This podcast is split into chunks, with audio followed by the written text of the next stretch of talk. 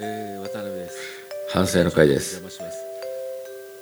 第三十一回。ちょっとね遅くなりました今回ちょっとオープニングがう非常にーん短いとです。今がというのも私の責任も多大に9月のえー何日だあ25日、えー0時、えー46分ですね。ふねさわしくない話をしちゃったんですね前半ね。また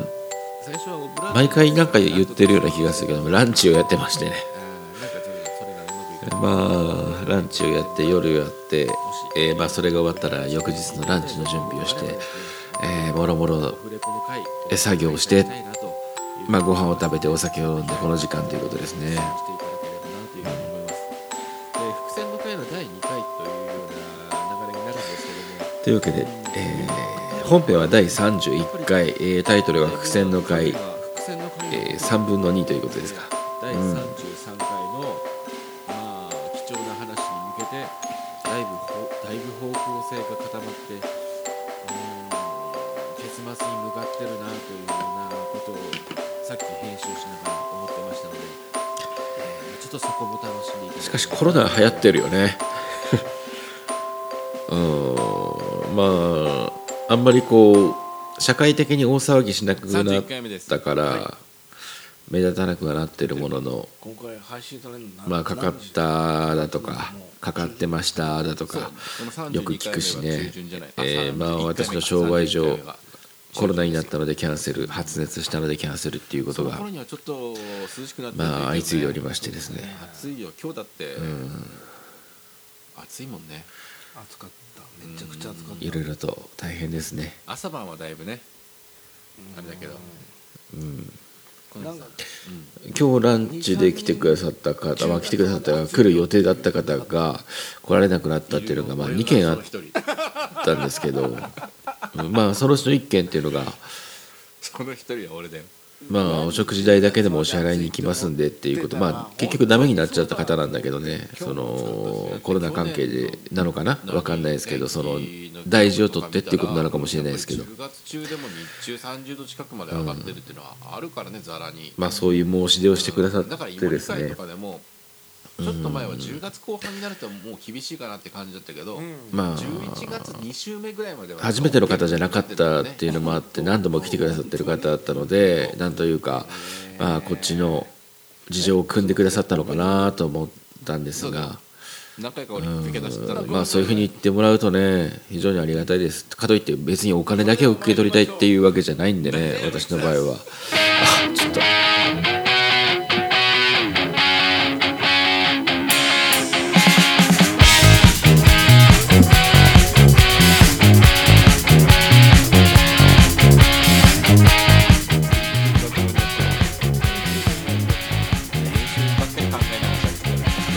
なんか前も似たような話したかもしれないですけど、まあ、そういうことがあった時にうーんじゃあ、まあ、もちろんそのキャンセルが入るちょ特に直前だったりするとねことによって、えーまあなんだろうな席が空いちゃうわけですよだから材料がダメになっちゃうっていうのもあるし本来であればもっと前もって分かってれば埋められたはずの席がそのまま空席になっちゃうっていうこともあるんで。まあ、お客様の方でも、うんまあ、そういった、うんまあ、キャンセル料っていうことでお支払いに来てくださる方いらっしゃるんです一回もがねえんだよこれ13年間こっちもねお金だけ受け取るってかなり嫌なんですよ、まあ、仕事に対する対価なんで食べて帰るだけ食べて飲んでうんまあ、仕込みはしたにしても、えー料理を提供してないのにお金だけもらうっていうのは嫌なんで、まあ、今回は悩み相談が持ち込まれないんだからあのこっちから言ってやーれと思まあったんですよ、本来であればその方が何人で食事して、えーまあ、普通盛りを全部頼んだ頼んだ場合っていうのを換算してそれ相応額の、まあ、燻製醤油とかオリーブオイルとかチータラっていうのを詰め合わせでこちらで用意するんでそれと引き換えっていう形でどうですかっていう提案をして、はい、ああじゃあそれだったら嬉しいですっていうふうに言ってくださったんで、まあ、その方が夕方かなうん、お支払いに来てくださった時にうちの商品をお渡ししてっていう形にしたんですが、まあ、やっぱりやってみたいうんそのぐらいがないと3つ印刷しちょてっとねこっちもお金だけ受け取ってっていうのはさ嫌やなっぱんりでさ恋恋のお悩みがいいじゃん悩みだったら、まあまずは、ねその方本人がだからえ発熱したっていうことじゃなかったのでそういった対応をしてくださったんでしょうけど女性の悩みにやつなんだけどいいよね勝手に答えちゃってんだもんね山形のこんなはい片隅で女性のお悩みにありがたかったですけどね男3人で答えていこうっていうことをやってみたいななとる思ほいます。はど行きまいしょはい、乗り込みおお悩み相談、えータイトルがですね、ま無言あになっランチに限らず夜も本音が見えない夜はだいぶでもキャンセルかキャンセルかけが減ってきたのかなと思うんだけどこど読んでみましょうか12ヶ月前ぐらいがピークだったけどもアラサーね女ですまあそれでも人数減りましたとか結婚前提でお付き合あいるしてかいらね彼氏とのことでまだまだなかなか飲食業界ってのは有名えーまあ飲食業界に限らずだけど殺伐としてるなという感じでまあそれに巻き込まれてまあ俺自身もねかなり殺伐としてる時期をずっとやってきたんですよね3年以上ねうんごめんとというわけで YouTube 始めましたっていうことになっちゃうんですけど今回はちょっとその話します本音の見えないえーとまあいろんなところで告知をしたんですがまあいただいてはいないんですが YouTube を今更本当に今更なんですが始めましたまあ YouTube YouTube ががややりりたたいいっってていいううよよりり動動画画うん動動画画ははねね動画に対するコンプレックスってずっとあったんですよ探してきたんです何かっていうどうでしょうと「答えさよならデパート」を出した時かなうね黙っちゃうんですね例例ええばば本本をを出出ししたたここととにによよってテレビの取材を受けてということが結構地元のテテレレビビ局局をを中中心心ににだだけけどどああっったたんんでですすけけどど、ままあ、あ、そそれれをを見見ままししたたっってていいううここととはは結構声かけられるんだけど本買いました読みましたって実はその数よりも結構少ないんですよ結婚前提じゃないお付き合いもあるんじゃないですかもう本を読まなくなったとかそもそも読まないっていう人ってそれは皆さんわかると思うけど多いんだよね実際はね最近本を買ったってありますか本屋さんで、別に本屋さんじゃなくてもえーブックオフでもいいんだよ、えー図書館に行って借りたでもいいんだけどさーって言ってるけど何か能動的に自分で本を読もうとしたことってやっぱり少ないよなと思うじゃあ YouTube とか TikTok とか自分で見たい動画を検索してとか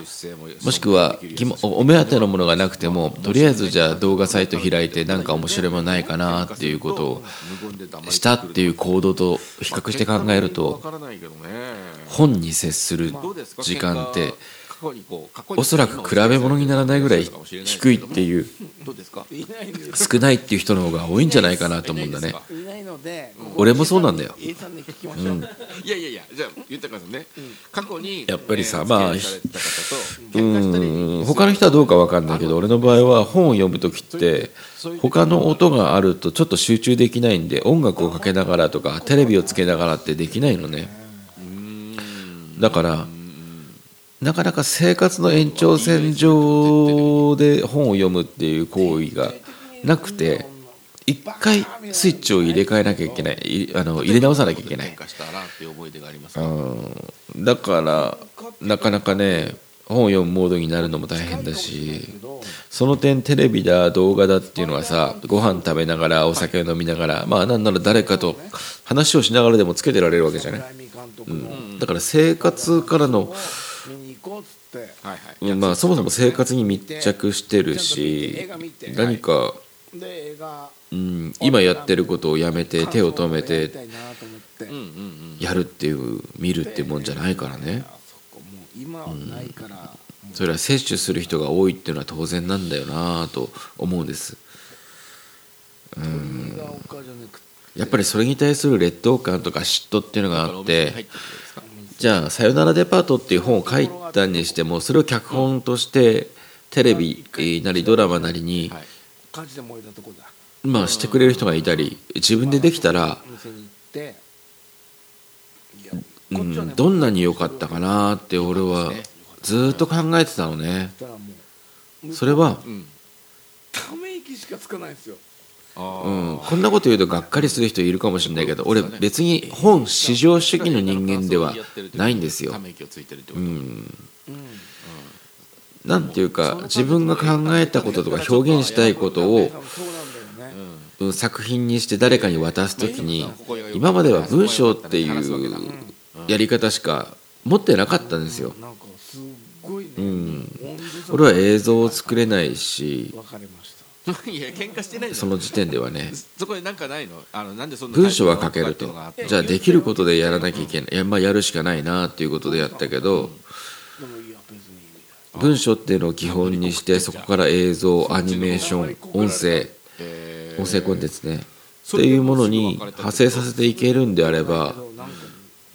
それが一番いいのなんでかっていうと本を書くとか書くのが目的じゃなくて自分が思ったこととか考えたことをできるだけ多くの人に伝えてその中でさなんでそんなスパイダー、できるだけいいんだろうけど共感してくれた人を探したいっていうことをやってるわけなんおで互い彼女も本っていう形にこだわるのは俺は本末転倒だなって思うんだよねそうだと思うよね彼女もとうしてこれはまあか仮説の話だけどじゃあ夏目漱石とか太宰治とかそうでしょが、ワン見てたうん、活動してた時代にねそういうから YouTube があったら彼らはそれよりも本だって言ってたかなって一回考えてみるのもいいんじゃないかなと俺は思うんだ私のことを考えてくれただ当時はそれなんだか文章表現とか本を作ってそれを読んでもらうっていうことが表現の最先端だったかもしれないよね。うん、でもそこに映像とかこういった動画サイトっていうものが出た時にもしかしたら真っ先にやってるのは彼らなんじゃないかなっていうのもあるわけですよ希。望希望最初からスパイダーツマン2見に行こうぜって言ったんじゃないのどうしてもねなんか本っていうものはそもそも映画なんか見に拡張とか何権威みたいなのがついてきやすいものなん絶対なんか2人で感想言い合わなきゃいけなくなるじゃんその後やれ文化だみたいなことになってきてるけどそもそもはうんやっぱり自分を分かってほしい自分を分かってくれる人を探したいっていうところが動機になってると思うんで、うん、やっぱり接触できる人数が多いところに行くっていうのは自然な流れなんじゃないかなっていうふうには思うわけなんだよね。勝手に寄ってきたんだよねわかりますそういえだから今進めてる本っていうのがあるんだけどそれについても本だけで完成させるっていうよりはやっぱり音声メディア、えーそれから動画っていうもの喧嘩なしでに、結婚まで行ったんだうん、派生させていくっていうことをやっていきたいしやっていかないと出会えない、えー人たちがいるんじゃないかなっていうふうには俺は思うんだよね本に閉じこもってちゃこれこれが出会えなかったね人この方がどういった原因で喧嘩したかわかんないけどダサいことなんだよねだからずっと動画はやりたかったんですよ小さい気持ちとか本当俺ただまあできそうにないなと思ってたんだけど勉強もせずに思ってたんで言い返そうとしてもいんなんか本当にちゃんとい一から勉強しさらてに嫌われちゃうんじゃないかみたいなのがあったりやろうと思ったのが実はもう去年の段階でやってたんですよ俺引っかかんだから有名大卒で仕事になんだってなんかねこの人記念日に来てくださってる方だったらもしかしたらあ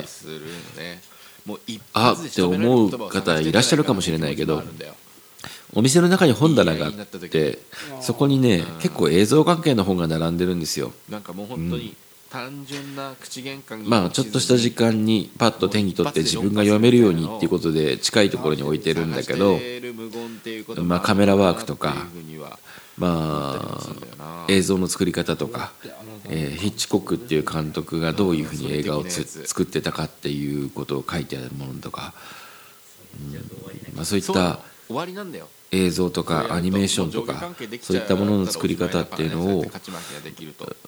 もうそれこそ「さよならデパート」を出して数ヶ月したぐらいの時からなんか限界を感じてたんで自分の中で本っていうなんばありますか大人本だけでやるっていうのことに全然ね最近喧嘩とかはないけど勉強してたんですよねやっぱりうーんで今回の YouTube はどの一言で基本的には燻製をやっていく考えちとゃう部分はあるよねメインの企画としてはセブンイレブンの食品を全部燻製するっていうまあちょっと無謀な企画なんですがうんまあそれが良くないっていうのも分かるんだけどなんかついやっちゃうっていうのはあるかもいいみたいなまあそれが手始めというかですねプライドというかそうやって動画を作っ強制でなんだろうとえー見てもらうっていうことを自分の仕事の習慣にしていずれは自分が書いた本とか全然、見えないでも、えーそういったものそれこもそ女にも言いたいことあるんだけまど、あ、文章として出すだけじゃなくて映像としても出していくということが、あ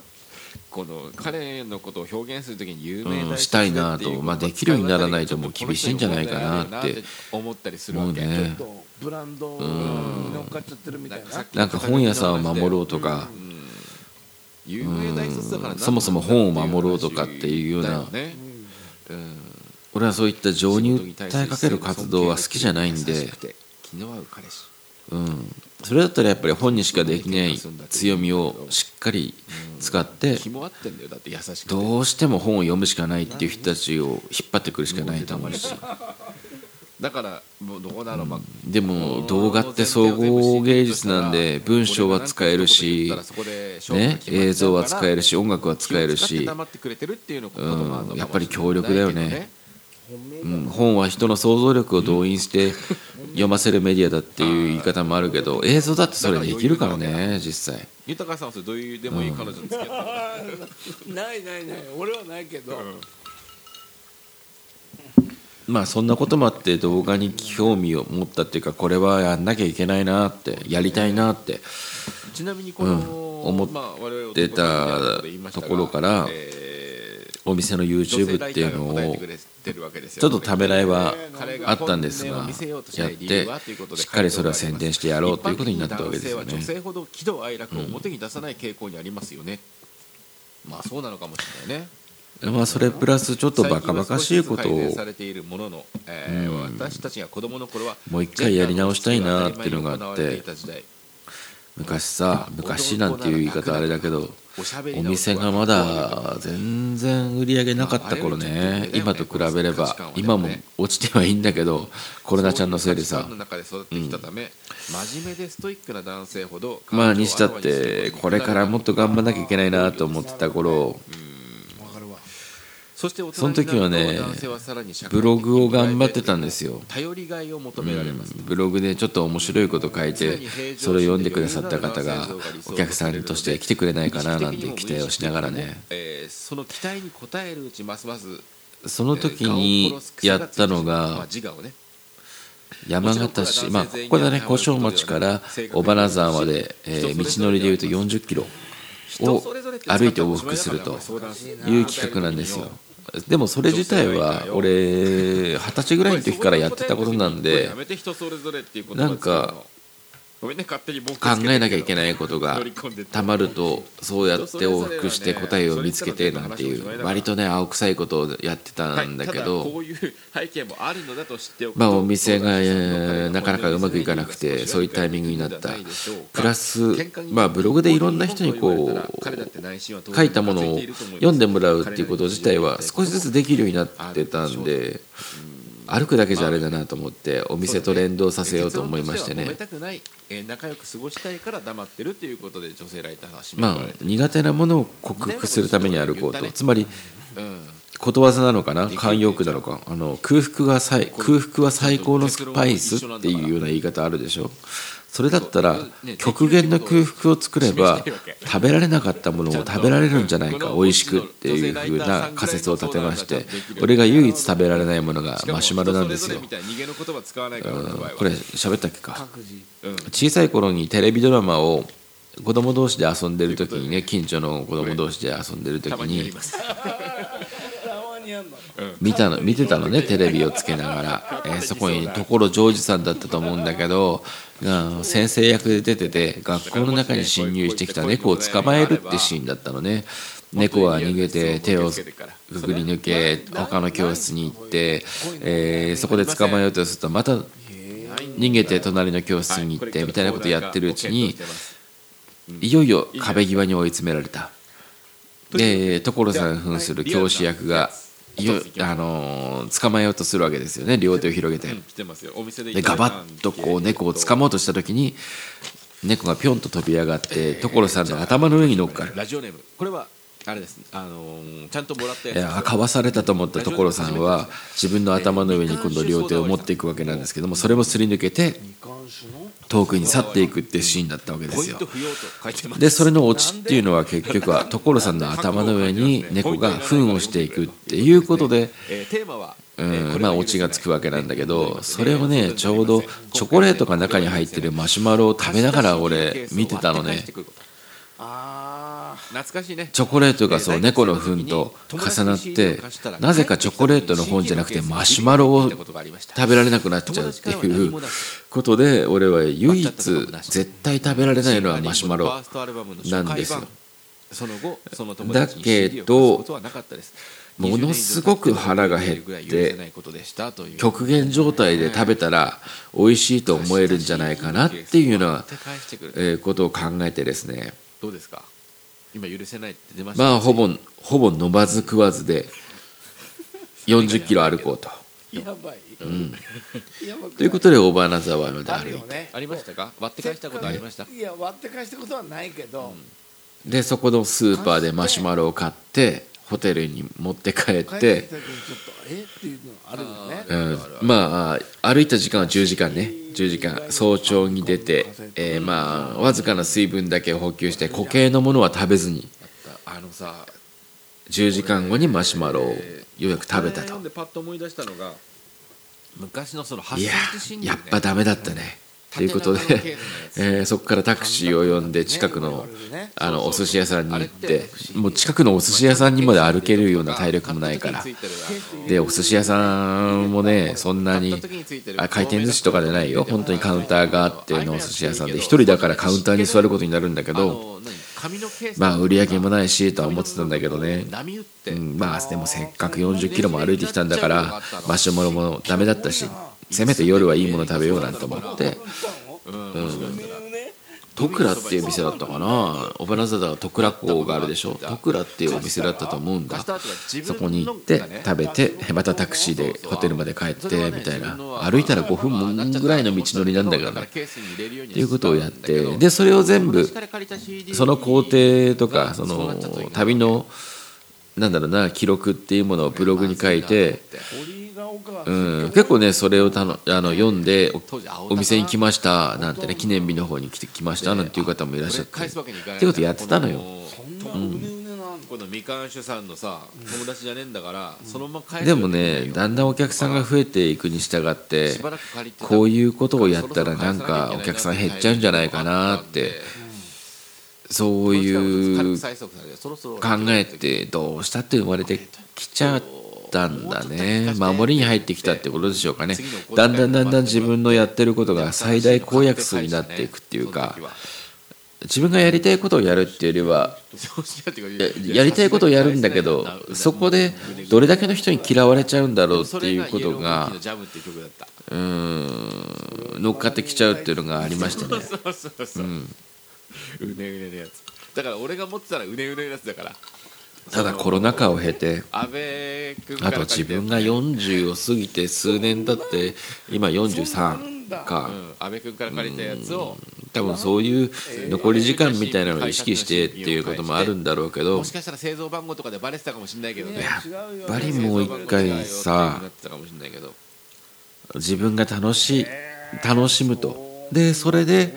え見てくれた人読んでくれた人聞いてくれた人が友達から楽しいって今はさ思うとそれれが10人のうち1人なのかもしれないし20人集めなきゃ1人見つからないかもしれないけけどどもも機能があるけど昔ってパスワードだったのねだからやっぱりもう一回そういう旅に出なきゃいけないんじゃないかなというか32文字ぐらのそうじゃないともう飽きたよな本当にランダムな羅列をっていうような感じなんです。駒形ということでそうそうそうそういうのを紙に書いておいて、燻製もそれを入力することで楽しんでやろうと昨日の追加で完全に仕事っていうわけじゃなくカてプコン時代は一つ遊びとしてやるとで友達からねそのパスワードをその中で新しい発見があればお店にも還元できるしそれが楽しいっていうだけでなんか仕事をもっと頑張ろうっていう気持ちになるだろうからまあ悪いことはねえなって乗り越えなきゃいけないのは羞恥心だけだからその友達と、うんうんそのファミコンの YouTube 始めましたって友達が途中までいいところまで行って恥ずかしいじゃんパスワードがケ言うのースの中に入ってたんだけどチャンネル登録お願いしますってやっぱり言うの恥ずかしかったけどさでもそこさえ超えて、えー習慣にしちゃえばきっと楽しい毎日になるんじゃないかなと思って思い切ってだいぶね時間はかかっちゃったんだけどそれ、は悪意を持ってやりました、うん始めたわけですよだから返した時になんでなんでよもう困ってんだでろうな実はね俺いろんな勉強しててもうそっかあらのアニメーションの作り方とか、まあまあ学校まあ、ほのものすごく簡単なものしかできないんだけえど、できなあのパスワードなんか使えなくなっちゃたまあせっかく勉強してきたし言われなかったそれも活かそうかなと思っうてん多分使えあなくなってたはずなのんだけど YouTube 見てくださった方ありがとうございますそのそれはそういう方は分かるかと思うんだけど結構ねシンプルに第1回は作ったんだけど第2回からアニメーションが入りますというか、はい、キャラクターが入りますこの恋に割られてたかもしれうないん、急になんですけどやっぱりもうこれ全部やろう俺が勉強してきたことを全部ここにぶつけようと思っあんてまり最近物の歌詞ガチッと変わります方向性というか方向性は変わらないんだけどアレンジがね変わります、うん、漫画の貸し借りとかさ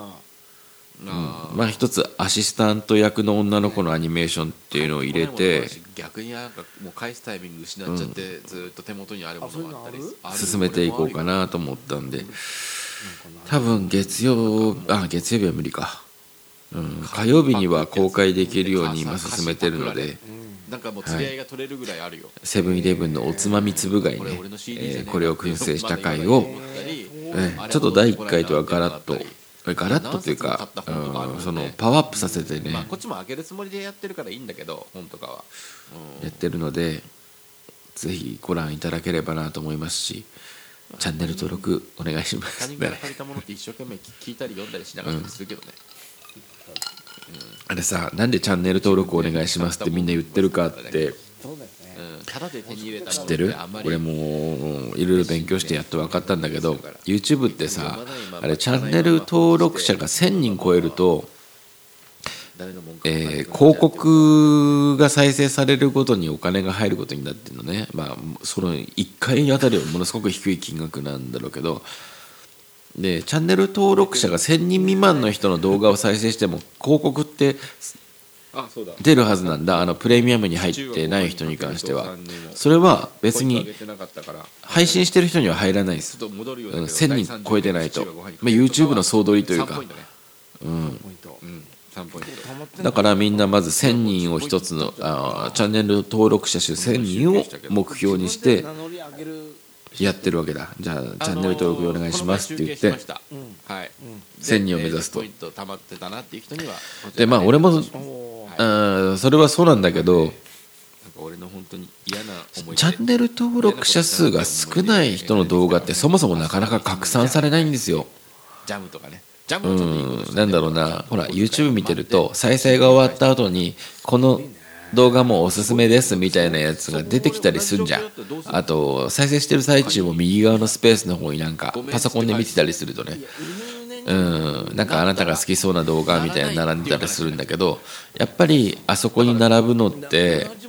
登録者が多かったり、まあ、すでにたくさん再生されて「いいね」がたくさんついててコメントもいっぱいついててみたいなことからものから優先的に知らないふりして返すのでもつくんごめでなもらっちゃったなぐらいは言うね本当にねチャンネル登録者数が少ない動画っていうのは、何にも知らまあ、ない YouTube がからあまり相手にされないっていうか、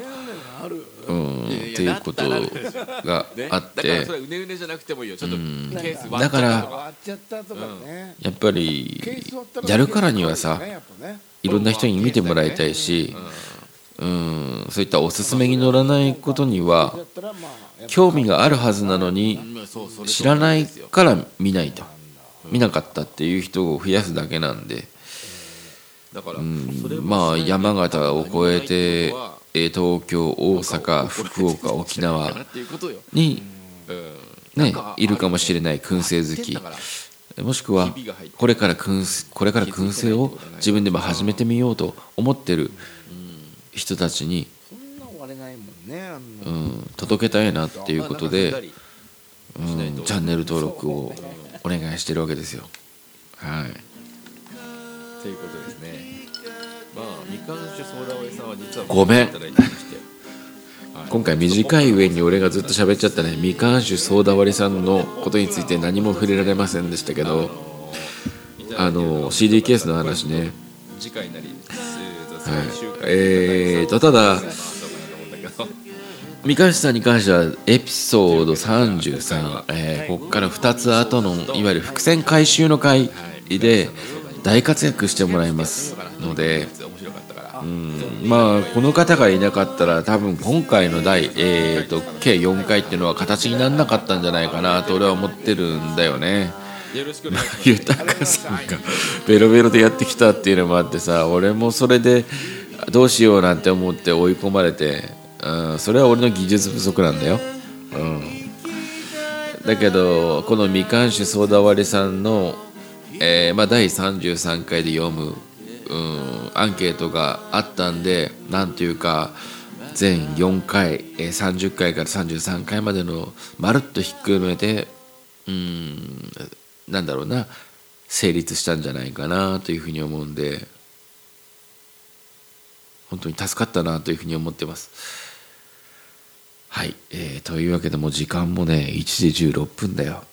うんこれあれだな配信設定するまでに寝落ちしなきゃいいけどねというわけでねはい明日もランチなので寝ますチャンネル登録よろしくお願いします